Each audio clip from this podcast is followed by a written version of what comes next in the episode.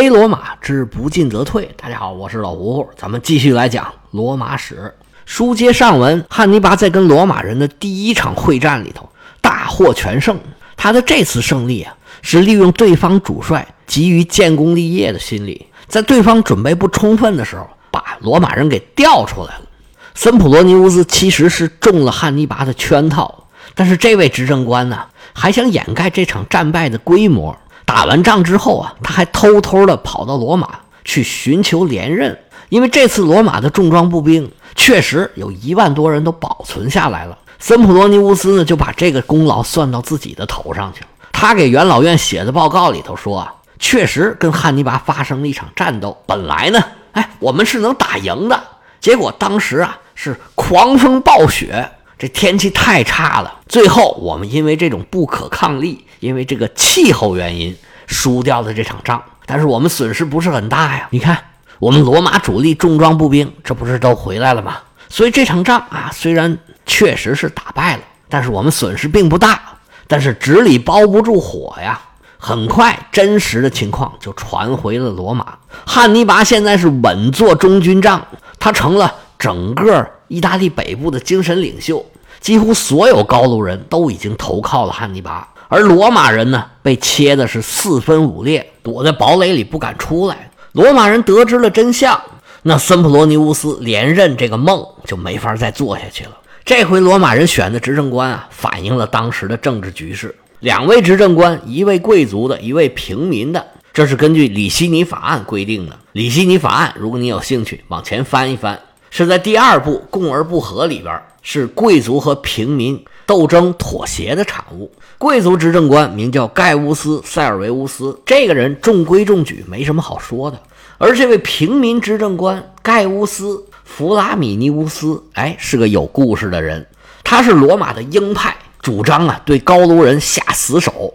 他把新征服的高卢人的土地啊，全部都分给了罗马的农民。那些没有地的罗马平民都拿到了大块的土地，所以平民就非常的支持他。而他在跟因苏布雷人打仗的时候，也有一次比较侥幸的胜利。咱们上一回已经说了，其实那一仗呢，指挥官可以说是犯下了明显的失误。靠的是罗马军团的硬实力，而这一仗就被弗拉米尼乌斯拿来作为自己的军事才能的宣传材料。说北方现在打了败仗了，这个森普罗尼乌斯啊无能之辈，只有我才是有军事才能的人。你们选我，我是专门对付高卢人的，只有我才能打败汉尼拔，保护罗马城不受威胁。罗马人还真吃他这一套，最后他终于当选了执政官，两个执政官选出来了。就让他们分别把守从北方到罗马的两个交通要道，东路的就在阿米里努姆，西路的在阿雷佐。罗马人的计划是来年开春罗马军团从阿雷佐和阿米里努姆出发，北上围剿汉尼拔。在冬天的时候，只要守住这两个交通要道，汉尼拔就没办法威胁罗马了。他们觉得汉尼拔也跟他们一样。以北方高卢地区为基地，一点一点向南打。如果按照这个计划来走，正常来讲，罗马人是占有很大优势的。所以罗马这个时候啊，并不是很害怕。他们也没有想过在冬天就要主动出击，只要守住这俩地方就可以了。其实他们这么想没问题，这是一种很正常的思路。一支军队入侵一个国家，在当地找到同盟，然后一点一点打，打赢就打赢，打输就打输了。一般人不就是这么想问题的吗？但是罗马人的对手是汉尼拔，他太了解罗马人了，他就知道罗马人肯定是这么想的。那你要是这么想，我肯定要想到你前面去。我的行动要是跟你想的一样，那我还能打赢吗？汉尼拔来到高卢地区之后，通过对高卢人的深一层的了解，他越来越觉得这些高卢人呢靠不住。高卢人没有一个很核心的组织。各个部落呀，自行其事，甚至部落内部都不是很团结，想什么的都有。为了一点点小利，就容易被拉拢走。而且高卢地区这生产力呀，并不太发达，他们自己就没有什么余粮。你长期让他们供养一支大军呢，高卢人肯定很吃力。那粮食交不上来，有时候就得靠抢。时间长了，这新鲜劲儿过去了，势必就会有越来越多的人来反抗汉尼拔。而且汉尼拔从一到这个地方，他就感觉到了人身的威胁，从开始，汉尼拔为了防止刺客，他经常换上不同的衣服，甚至有时候戴不一样的假发，这是 cosplay 的老前辈了。高卢人靠不住，北方也没法作为根据地，而且汉尼拔认识到要打败罗马，必须要瓦解罗马的同盟，所以他的计划是把战火烧到意大利。这个意大利指的是亚平宁山以南的当时概念上的意大利。但是你要去意大利，就得突破罗马人的防守。罗马的两个执政官在两个交通要道在那儿严阵以待，你汉尼拔几万大军开拔，怎么可能不引起他们的注意啊？罗马人如果据险死守，这个意大利啊，还真不是你想去就能去的。就算是常规的打仗，正面对决，罗马人的战力那么强，汉尼拔的赢面也不大。所以说，汉尼拔的想法是有，但是想要实现起来可没那么容易。当时如果按照一个普通人的想法，汉尼拔想要南下，那就是向东行军，沿着波河一路往下游走，一直到意大利的东海岸。那是罗马人新征服的高卢土地，从这儿往南打，这是常规的路线。在这儿呢，因为高卢人经常南下，罗马人防御的也比较紧，所以长期这边都有罗马军团在阿米里努姆，也就是里米尼，在那儿住着。这个时候也有另外一条路呢，就是从亚平宁山脉的山口南下，只要翻过亚平宁山。就到了以前埃特鲁里亚人的地区了，也就是现在的托斯卡纳。只要一过亚平宁山，离罗马城可就很近了。从这里到罗马，一路上都是富裕的埃特鲁里亚地区，补给上没有任何问题不说，这里的地形也很平坦。到罗马的天然屏障就剩下最后一道罗马的母亲河，也就是台伯河了。但是这个地方啊，因为气候原因，冬天的时候雨水很多。而到了春天的时候呢，山上的冰雪融化都流下来了。这里平常的河网就很密集，但是都是小河居多。但是，一到春冬季节，当时也没有那么多水利设施，这些小河啊都漫出来了。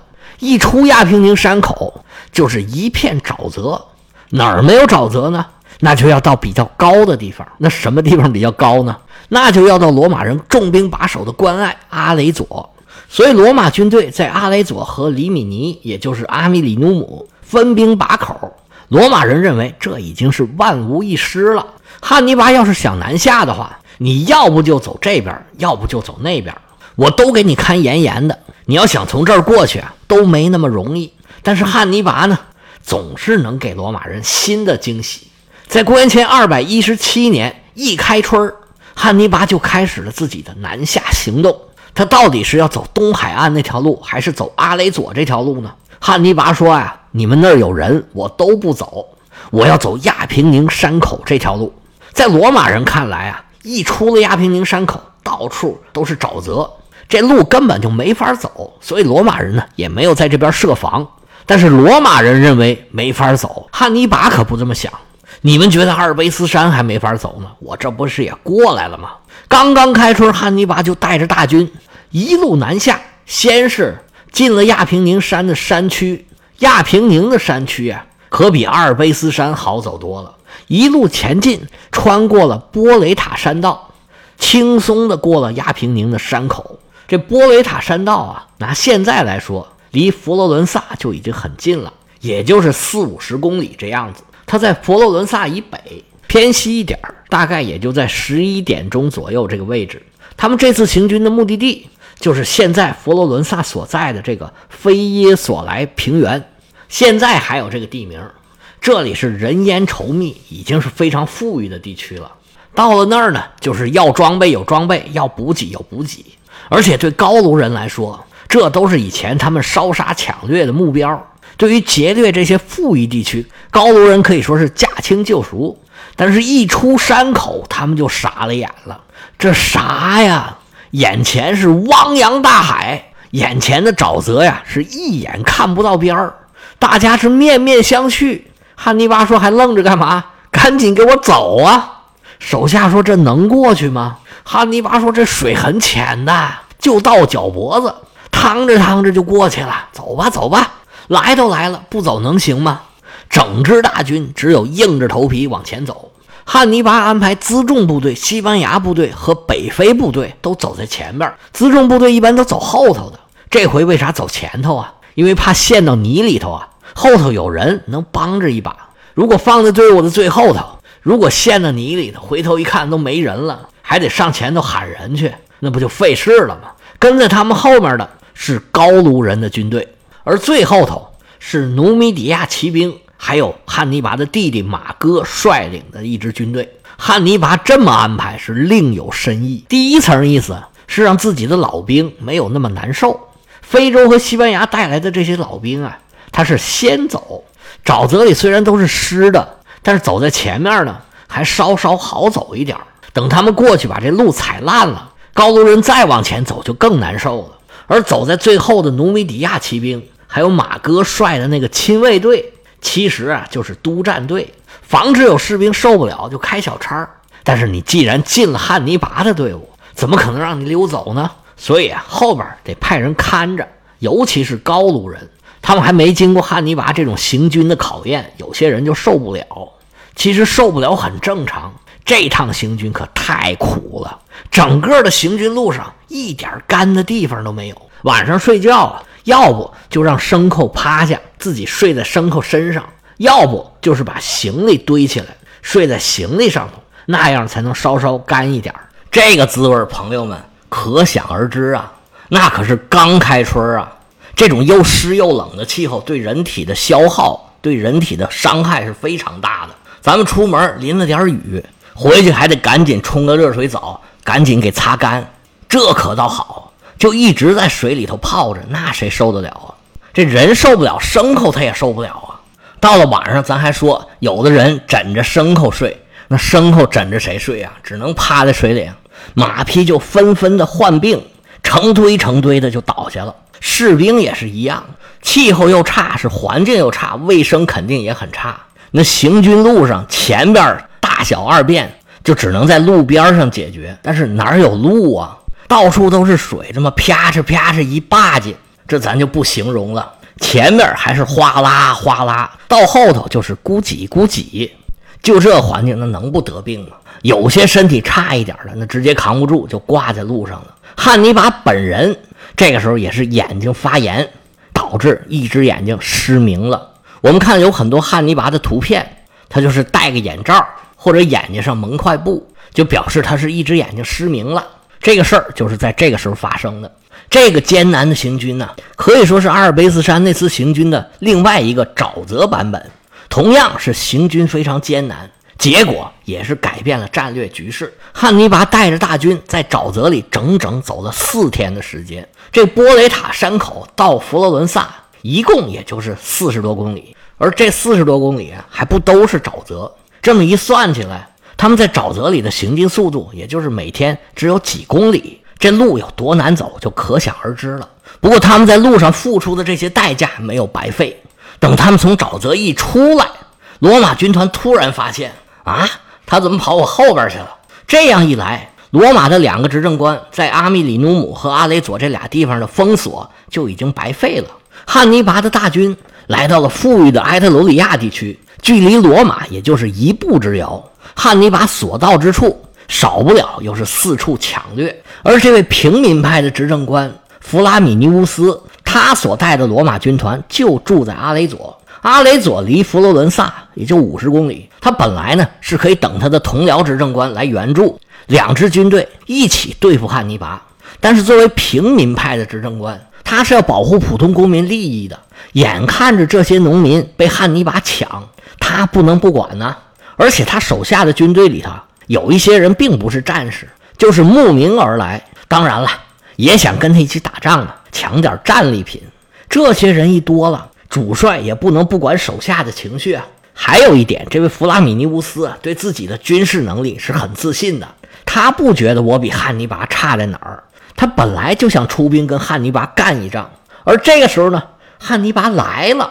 汉尼拔从沼泽里边出来之后啊，在菲耶索莱平原稍事休整。这菲耶索莱这地方现在就是佛罗伦萨。当时佛罗伦萨还没建成呢，要一百多年之后，在凯撒时期才在这里建了殖民地。才有了佛罗伦萨城。佛罗伦萨这名字也是英文，意大利语有一个很漂亮的翻译，叫翡冷翠。不过这都是后话了。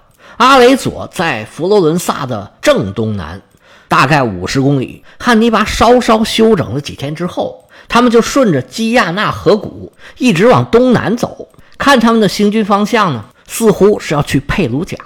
佩鲁贾呢，又在阿雷佐的东南方，大概也是五十公里左右。我们也不妨这样说：汉尼拔预计的这条行军路线呢，大概在一百公里左右。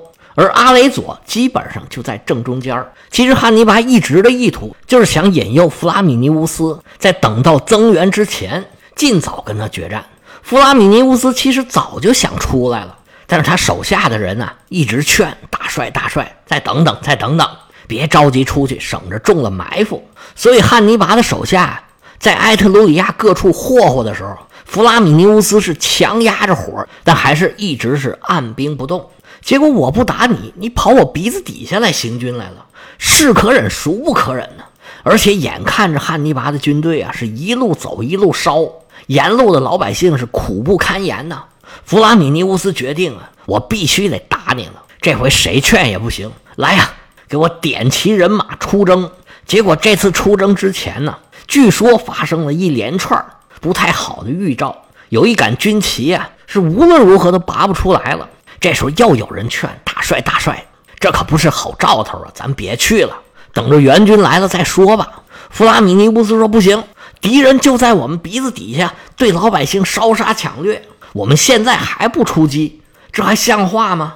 拔不出来，拔不出来吧，不管他了，我们照样出发。”罗马军团跟着汉尼拔就追下来了。汉尼拔的大军顺着基亚纳河谷。往东南方向行军，离开阿雷佐走了差不多一天的时间，汉尼拔的眼前啊出现了一片湖水。汉尼拔一打听，这个湖啊叫做特拉西梅诺湖。这个湖啊是意大利半岛上第四大湖泊，也是波河以南最大的一个湖。这湖面积呢有一百二十八平方公里。这湖呢大致像个圆形，这么算呢，它的直径在十二公里左右，那是相当大了。汉尼拔一看这个湖好啊，只见沿着湖岸呢是立陡立矮的山崖，就在湖边上窄窄的有一条路。这条路啊，行军走路都没问题，但是也就够小轿车开车掉个头那么宽。你要想把队伍展开，痛痛快快打一仗，那这个空间是远远不够。而且最妙的是呢，沿着湖这条路啊，它的入口有一个拐角，过了这拐角啊，从外头这么一看。整个全被山挡住了，得等绕到湖对面，你才能看见。汉尼拔到这个湖的时候啊，已然是黄昏时分。汉尼拔看见这地形啊，这脑子嗖嗖嗖嗖嗖，就这么转。不一会儿，一个计划就这么成型了。汉尼拔吩咐队伍：“咱们慢点走，罗马人不是远远的吊着我们的吗？咱慢慢走，让罗马人看见我们整支大军。”都从那个隘口拐过来了，上了这条路，手下就依计而行，慢慢往前走。罗马人远远看着汉尼拔的军队，一个一个慢慢的消失在山里头。因为天色已晚，弗拉米尼乌斯下令，咱们在山口外头扎营，明天天亮了继续追。于是罗马人就在山口外头安顿下来。而汉尼拔进了山口之后，这晚上他可没闲着。汉尼拔率领自己的主力军队，沿着另外一条山道偷偷的返了回去，埋伏在罗马人的身后，并且把另外一部分将士安排在山丘另外一边的坡道上。第二天早上起来呀，这湖面上飘满了大雾。罗马军团沿着昨天汉尼拔走过的那条路，慢慢的转过了山坳。当时是大雾弥漫，本来能见度就不高，而且入口处呢还给挡住了。罗马人就觉得走起这个路啊，别别扭扭的。他们可不知道，这只是一个开头。要知道前面有什么样的命运在等着他们，咱们下回接着说。